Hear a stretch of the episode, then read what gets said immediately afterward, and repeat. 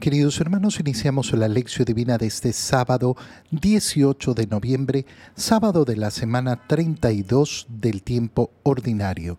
Por la señal de la Santa Cruz de nuestros enemigos, líbranos, Señor Dios nuestro, en el nombre del Padre y del Hijo y del Espíritu Santo. Amén.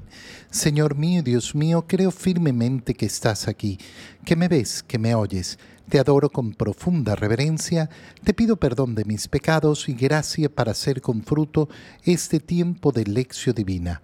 Madre mía Inmaculada, San José mi Padre y Señor, Ángel de mi guarda, interceded por mí.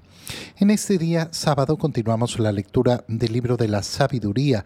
Leemos el capítulo 18, versículos 14 al 16 y capítulo 19, versículos 6 al 9.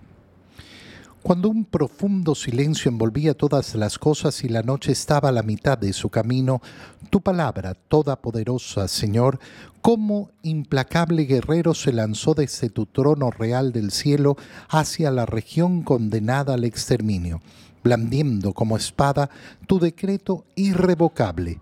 Sembró la muerte por donde quiera, tocaba el cielo con la mano y al mismo tiempo pisaba la tierra. La creación entera obediente a tus órdenes, actuó de manera diversa a su modo de proceder para librar a tus hijos de todo daño. Una nube protegió con su obscuridad el campamento israelita, y donde antes había agua surgió la tierra firme. En el mar rojo apareció un camino despejado, y en las olas impetuosas una verde llanura. Por ahí protegido por tu mano, pasó todo el pueblo mientras contemplaba tus prodigios admirables.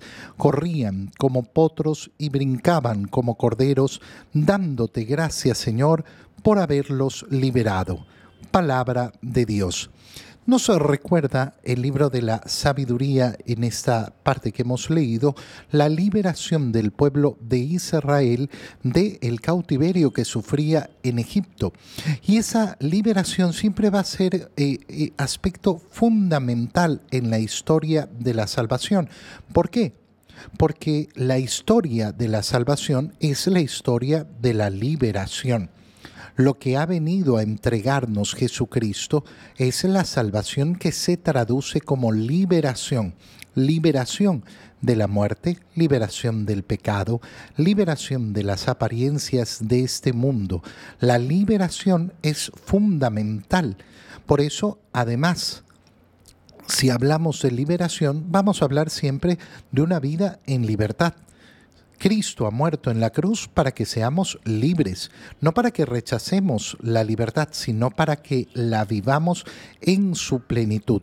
Dice el libro de la sabiduría, cuando un profundo silencio envolvía todas las cosas, y la noche estaba a la mitad de su camino, tu palabra todo, todopoderosa.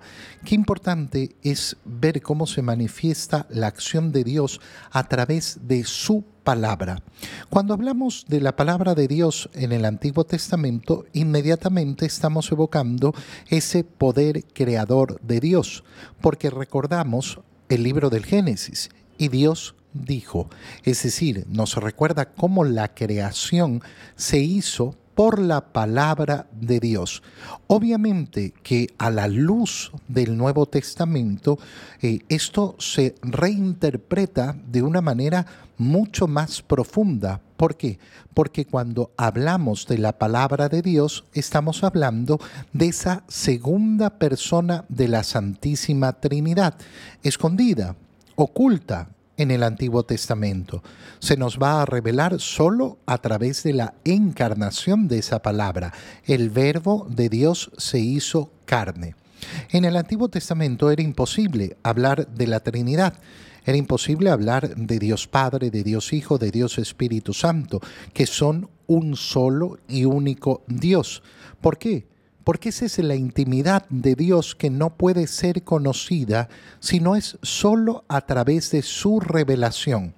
Nadie puede conocer la intimidad de otra persona si esa persona no la revela. Y Dios ha revelado esa intimidad en el Nuevo Testamento con la venida del Verbo.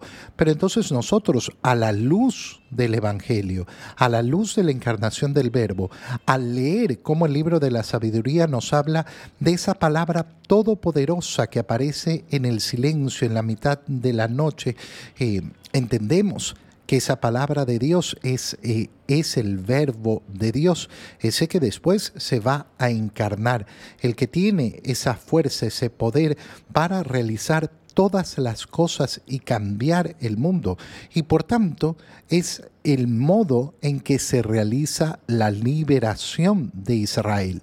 Y siendo que la liberación de Israel es imagen de la liberación de Jesucristo, entendemos la profundidad de aquello que se nos está diciendo. Se lanzó tu palabra desde tu trono real hacia la región condenada al exterminio. Sembró la muerte por donde quiera ¿De qué muerte se está hablando? Se está hablando de esa última, eh, última parte de la liberación que consistió en la muerte de los primogénitos de Egipto.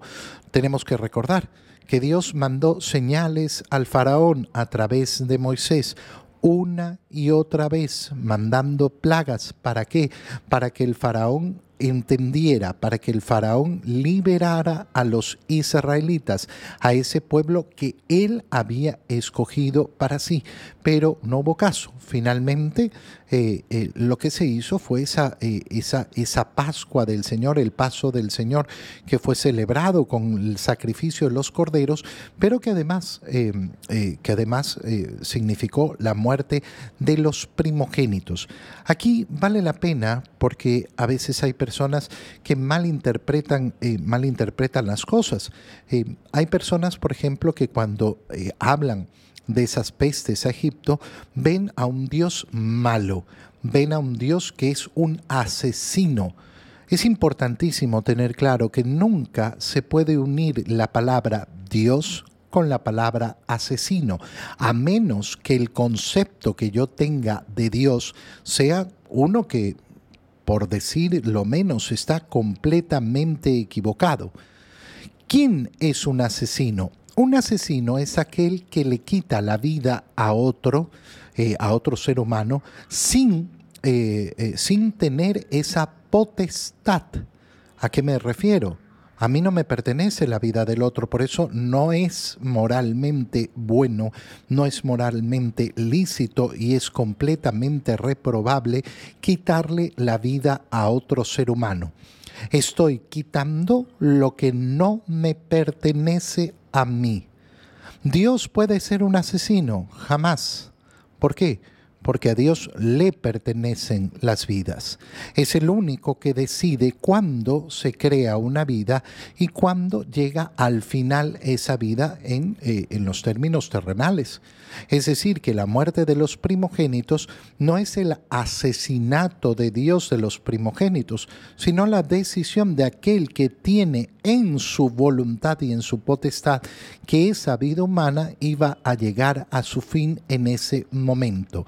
Tenía la potestad de elegir eh, que vivieran un día, diez días, cien días, 20 años, 40 años, 60 años, 80 años, era siempre su potestad. La potestad que no le podemos arrebatar. Y que una persona puede decir, ay, pero es que a mí no me parece. Ok, muy bien que no te parezca. Pero recuerda que tu opinión nunca ha sido requerida por Dios. Si yo en cambio tengo un concepto equivocado de Dios, de que Dios debe permitir la vida de todas las personas un mínimo de 90 años, bueno, entonces no es Dios. Porque significa que yo le impongo mi voluntad a Dios. ¿Qué tipo de Dios sería ese? Que se deja mandar por su criatura. No sería Dios. Entonces es un concepto completa, completamente equivocado. Nos cuenta el libro de la sabiduría cómo el pueblo de Israel pasó por el Mar Rojo además y cómo fueron eh, corriendo como potros, brincaban como corderos, dándote gracias, Señor, por haberlos liberado. Que nos recuerda la condición de nuestra existencia. Qué importante es que nosotros recordemos siempre nuestra liberación. Hemos sido liberados por Cristo en la cruz. Hemos sido liberados en su muerte y en su resurrección. Y el corazón de aquel que cree verdaderamente en que Cristo es el Salvador debería llevar siempre esta alegría, siempre saltar de contento, dando gracias a Dios. En el Evangelio, leemos el Evangelio de San Lucas, capítulo 18, versículos 1 al 8 en aquel tiempo para enseñar a sus discípulos la necesidad de orar siempre y sin desfallecer. Jesús les propuso esta parábola. En cierta ciudad había un juez que no temía a Dios ni respetaba a los hombres. Vivía en aquella misma ciudad una viuda que acudía a él con frecuencia para decirle, hazme justicia contra mi adversario. Por mucho tiempo el juez no le hizo caso, pero después se dijo, aunque no temo a Dios ni respeto a los hombres, sin embargo, por la insistencia de esta viuda, voy a hacerle justicia para que no me siga molestando. Dicho esto, Jesús comentó, si así pensaba el juez injusto, ¿creen acaso que Dios no hará justicia a sus elegidos que claman a Él día y noche y que los hará esperar? Yo les digo que les hará, les hará justicia sin tardar. Pero cuando venga el Hijo del Hombre, ¿quién creen que encontrará fe sobre la tierra? Palabra del Señor. El inicio del Evangelio de hoy es importantísimo. ¿Por qué? Porque nos marca cuál es la enseñanza que quiere entregar el Señor a sus discípulos. Fijémonos con atención para enseñar a sus discípulos la necesidad de orar siempre y sin desfallecer. Aquí hay palabras que son claves.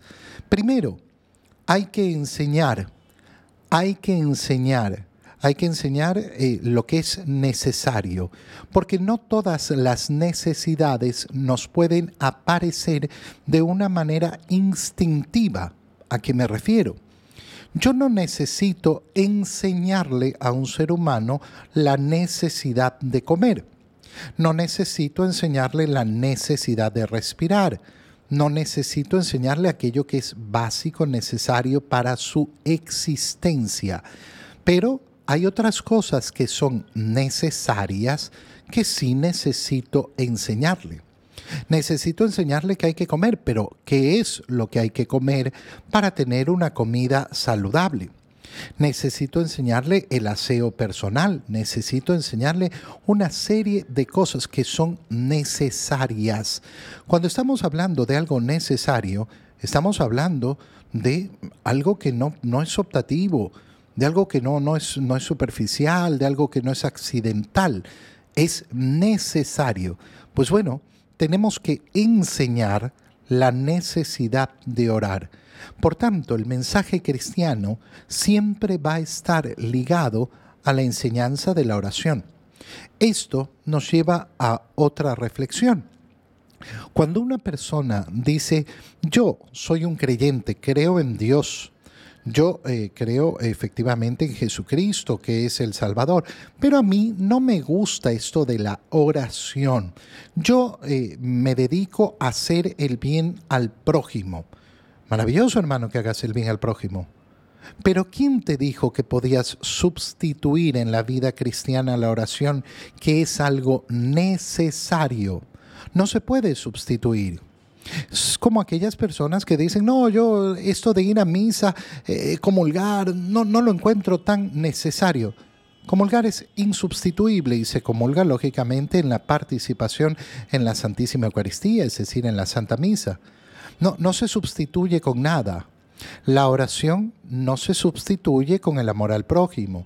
La comunión no se sustituye con el amor al prójimo son acciones necesarias y Jesús encuentra la necesidad de enseñar, de enseñar a sus discípulos, miren, ustedes tienen que orar.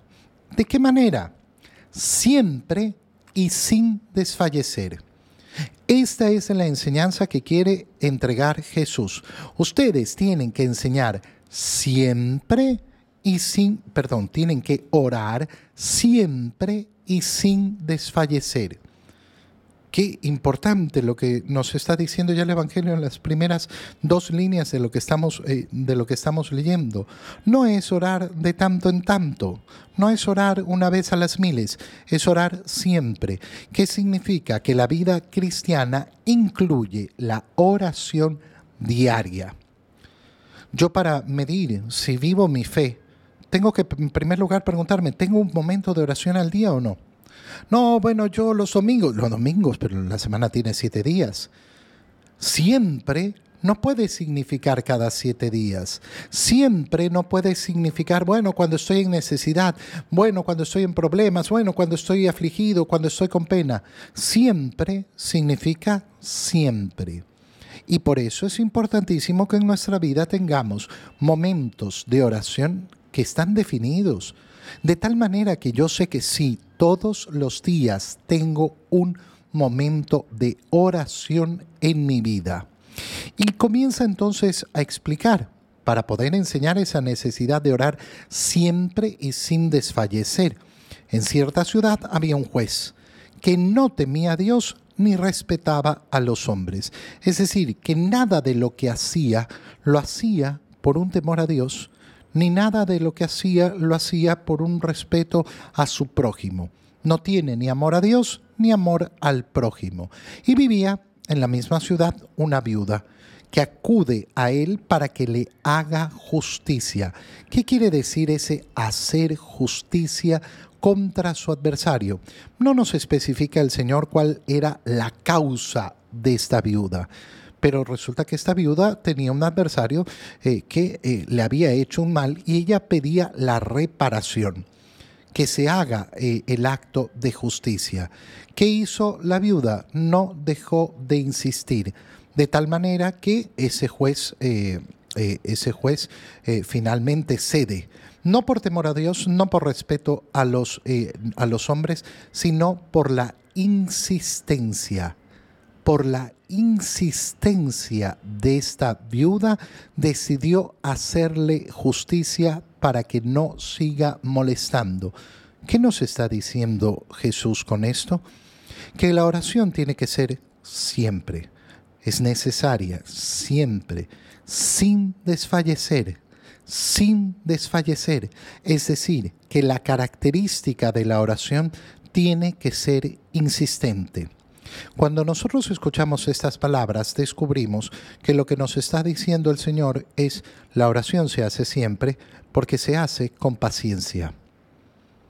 No es que yo digo y Dios hace. Se tiene que insistir y se tiene que tener paciencia, confiados en qué? En que la justicia vendrá.